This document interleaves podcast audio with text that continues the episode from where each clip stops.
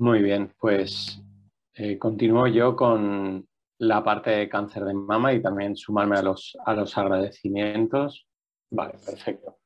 Bueno, pues como, como comentaba, sumarme a los agradecimientos y en cuanto a cáncer de mama, yo la sesión la he dividido en dos partes, la enfermedad precoz y la enfermedad avanzada.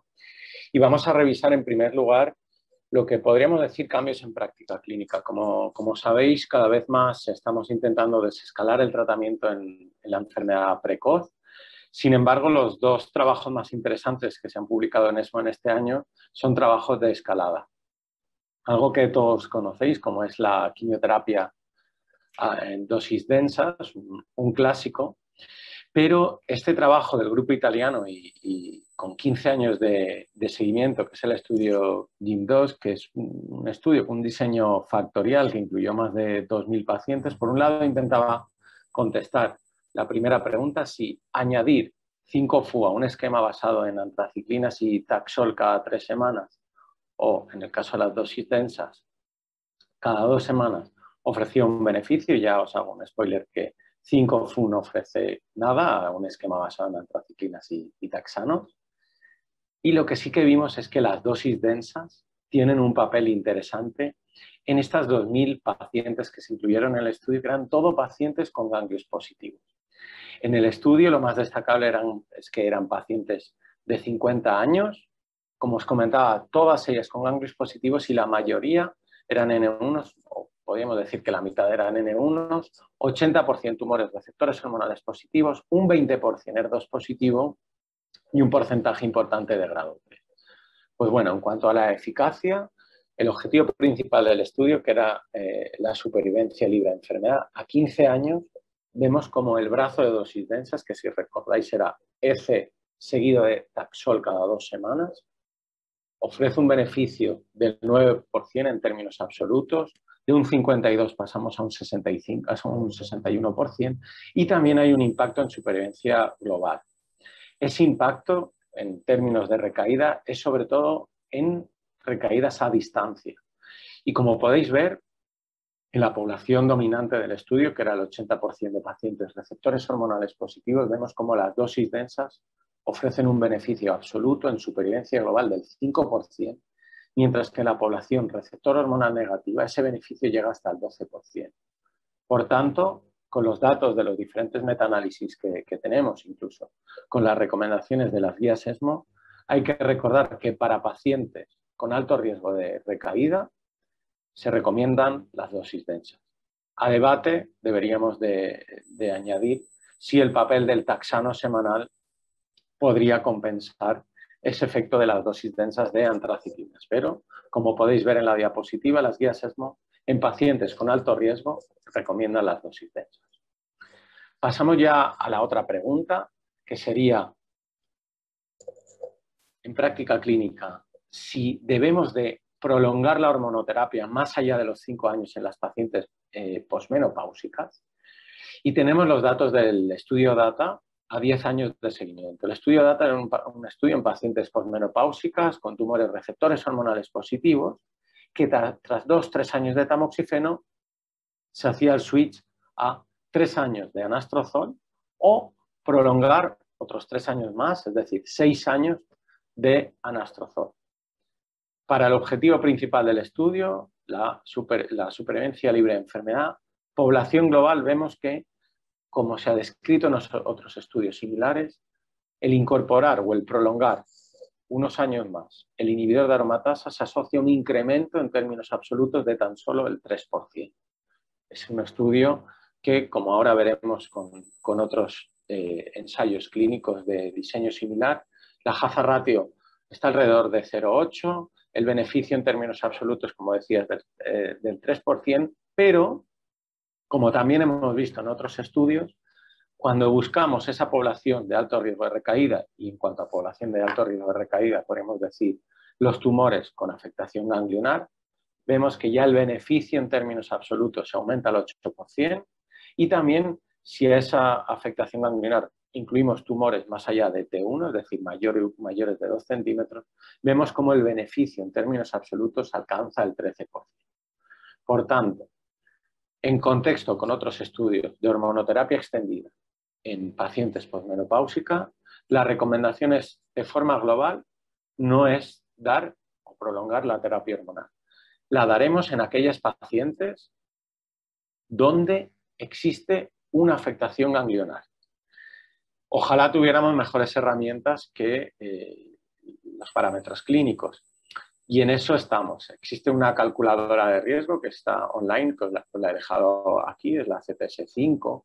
Y también existen plataformas genómicas como el Breast Cancer Index, que podrían identificarnos a qué pacientes debemos prolongar más allá de cinco años de hormonoterapia en paciente posmenopáusica. Hasta ahora deberemos de recomendarla en pacientes con afectación ganglionar y que obviamente toleren bien el, inhibidor de, de aromatasa. Pasamos a lo que sería, yo pondría entre comillas, nuevos biomarcadores en, enfermedad precoz.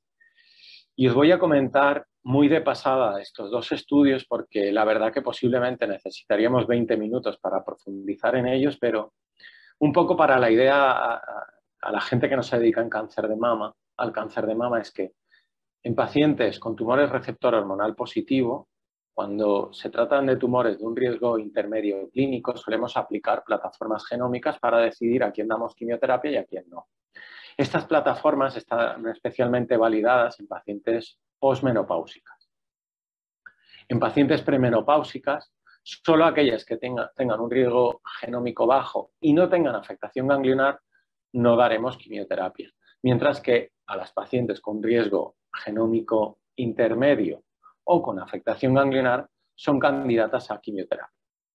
Dicho esto, estos dos estudios, el estudio ADAPT y el estudio ADAPT Cycle, son estudios que vienen del grupo alemán y añaden una variable más a las plataformas genómicas. En estos estudios se, incluyeron pacientes tanto pre y posmenopáusicas con un riesgo clínico intermedio y se hacía un recurrent score, es decir, el oncotype, en la biopsia basal clasificaba a las pacientes en los tres grandes grupos y estas pacientes empezaban una terapia hormonal de corta duración entre lo que sería la biopsia y la cirugía, dos, tres semanas de tratamiento.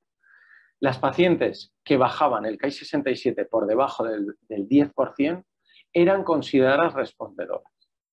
Y cuando vemos el análisis de la población global, tanto del estudio ADAPT como del estudio ADAPT Cycle, vemos que hay un 65% de pacientes que van a reducir ese KI67 por debajo del 10%. Es decir, ya somos capaces de identificar esas pacientes que de entrada eran de riesgo intermedio según la plataforma, se convierten en pacientes de buen pronóstico. Y el punto bueno es que en este estudio se incluyeron un, tercio de pacientes premenopáusicas, alrededor de unas 1.200. Las conclusiones que podríamos decir en términos de eficacia qué fármaco debemos usar para reducir el KI67 tanto en paciente pre como en paciente post. Un inhibidor de aromatasa. Como podéis ver, las pacientes que recibieron inhibidor de aromatasa, ya fueran paciente postmenopáusica en monoterapia o con supresión de función ovárica, en la paciente pre reduce de forma más eficaz el KI67 por debajo del 10%. Este estudio también tenía una actualización a cinco años de seguimiento y podemos ver cómo aquella paciente que baje el KI67 por debajo del 10% va a tener un mejor pronóstico independientemente del rango de edad. Otro dato que hasta ahora no teníamos, porque como hemos dicho antes, paciente premenopáusica prácticamente a día de hoy es candidata a quimioterapia, excepto en un pequeño subgrupo, que son esas pacientes de recurrente score bajo. Ya pasamos a la enfermedad eh, avanzada, y vamos a, revisar varias presentaciones en una situación donde también pues podríamos hablar de una necesidad médica no cubierta. Sabéis que la primera línea en tumores luminales es la combinación de hormonoterapia con inhibidores de ciclina y a la progresión, pero la verdad que las estrategias que tenemos a día de hoy nos ofrecen supervivencia libre de progresión entre cuatro y seis meses.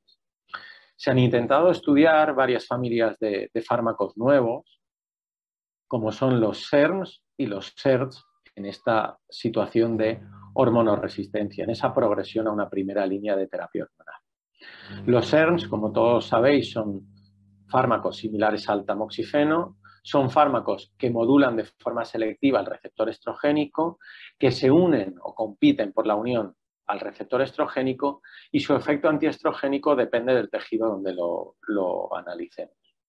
Por otro lado, los SERTs serían nuevos fármacos, fármacos más potentes de entrada que los SERTs, ya que lo que hacen es evitar la traslocación desde el citoplasma al núcleo del receptor estrogénico, también aumentan la, degradación de este receptor estrogénico y reducen la transcripción de los genes que son regulados por el receptor estrogénico.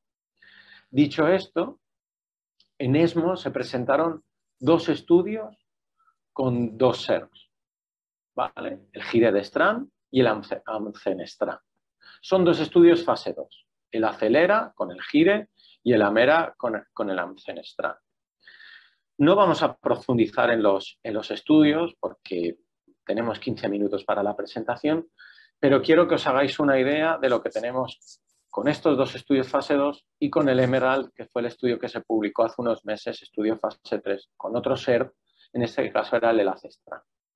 Son estudios que, como podéis ver, la gran mayoría vienen de pacientes pretratados con inhibidores de ciclina. En el caso de la celera, posiblemente el que menos representado está esta población, solo el 40%. También vemos que el tratamiento de, elección para estos estudios, en la gran mayoría de los casos, es el fulvestrant, para el brazo comparador frente al SER. Y que el 40% de las pacientes van a ser pacientes con mutación en, en SR1. Los resultados de, de estos estudios para la población global, que recordemos que incluía población tanto SR1 mutada como no mutada, vemos que desde el punto de vista clínico como desde el punto de vista estadístico son estudios que son negativos. Vemos que la PFS para la población global estaría entre 3 y 5 meses, que no mejora mucho más a lo que sería nuestra terapia estándar, en este caso fulvestrant o la combinación de fulvestrant con everolimus, o en ese 40% de pacientes mutadas en PI3K, combinar fulvestrant con, inhibidores de, PI3K como es alpelisib. En la población SR mutada, que como decíamos era el 40%, es verdad que hay un mínimo incremento en términos de, PFS, pero que de nuevo son poco relevantes y quizá deberemos de replantearnos mejor dónde usar estos fármacos y posiblemente no sea la progresión de un inhibidor de, ciclina. El otro trabajo es un trabajo con la sulfoxifeno, que en este caso es un SERM, lo que hablamos como un tamoxifeno. Un estudio fase 2 con 100 pacientes, son pacientes que vienen de inhibidor de ciclina, son pacientes que tienen todos ellos mutación en SR1 y la más frecuente es la I537S. Para el objetivo principal del estudio, que era PFS, vemos que es un 6 versus 4 meses, de nuevo un estudio negativo en términos de PFS, pero lo interesante quizá del EIN 1, este estudio fase 2 del asofoxifeno, es que la capacidad que tiene para reducir en términos relativos los niveles de la fracción mutante de SR1 en sangre del asofoxifeno frente a fulvestrant, como podéis ver, es prácticamente tres veces mayor. Reducen hasta en un 87% más de forma relativa los niveles medios de, SR1 en sangre y en el caso de fulvestrant un 14%, siendo las diferencias mucho más marcadas para esa mutación más frecuente, que es la I537S a favor de la sofoxifeno. Y por último, hablamos de anticuerpos conjugados y en este caso hablamos de sacituzumab govitecan, Sacituzumab govitecan ha demostrado eficacia en términos de PFS y supervivencia global para el cáncer de mama triple negativo y el estudio TROPICS 2 intentó analizar la, actividad de, de sacituzumab en cáncer de mama metastásico, receptor hormonal positivo, ER2 negativo. Es un estudio que incluyó pacientes muy pretratadas, hasta con una mediana de tres líneas de, de, quimioterapia y prácticamente estas pacientes se asemejan en cuanto a pronóstico a un cáncer de mama triple negativo, se, aleatorizaban uno a uno a sacituzumab govitecan versus el tratamiento de elección por el, por el clínico, que incluía capecitabina, vinorelbina, gencitabina y eribulina, y hace unos meses se presentaron ya los resultados del objetivo principal del estudio, que era PFS, y vemos que hay unas diferencias estadísticamente significativas de 5,5 meses versus 4 meses. Y ahora, en ESMO, tras 12 meses de seguimiento, se presentan los datos de supervivencia global. Y como podéis ver, hay una diferencia a favor del brazo de sacituzumab Vitecan de 14.4 meses versus 11.2, siendo estadísticamente significativa con una P menor a 0.05. Y ya como mensajes para, para casa, en enfermedad precoz, en práctica clínica, pues siempre que tengamos una paciente de alto riesgo, deberemos de plantear las dosis densas, en especial las dosis densas de antraciclinas. La hormonoterapia extendida no se recomienda para la población global posmenopáusica, pero sí para aquellas de alto riesgo que podemos identificar, ya sea con el Breast Cancer Index o con plataformas online que nos calculan el riesgo de recaída. Los estudios ADAPT y ADAPT Cycle nos ofrecen una opción combinando el KI67 y Oncotype en biopsia basal para identificar pacientes de buen pronóstico con recurrent score intermedio, incluso en pacientes premenopáusicas. En enfermedad avanzada, los SERTs y el lasofoxifeno no son eficaces en pacientes hormonoresistentes, la gran parte de ellos en progresión a inhibidores de ciclina, puede que tengan algo más de actividad en SR1 mutados, pero quizá debemos de adelantar su posición, ya sea en adyuvancia o en, eh, primera línea de, enfermedad avanzada. Y por último, que en población luminal muy pretratada, hasta en tres líneas, sacituzumab vitecan aumenta supervivencia global. El problema es que trastuzumab deruxtecan en población HER2-low, que como sabéis representa el 50 o 60% de los tumores receptores hormonales positivos, también ha demostrado gran eficacia. Y ya está. Muchas gracias por vuestra atención.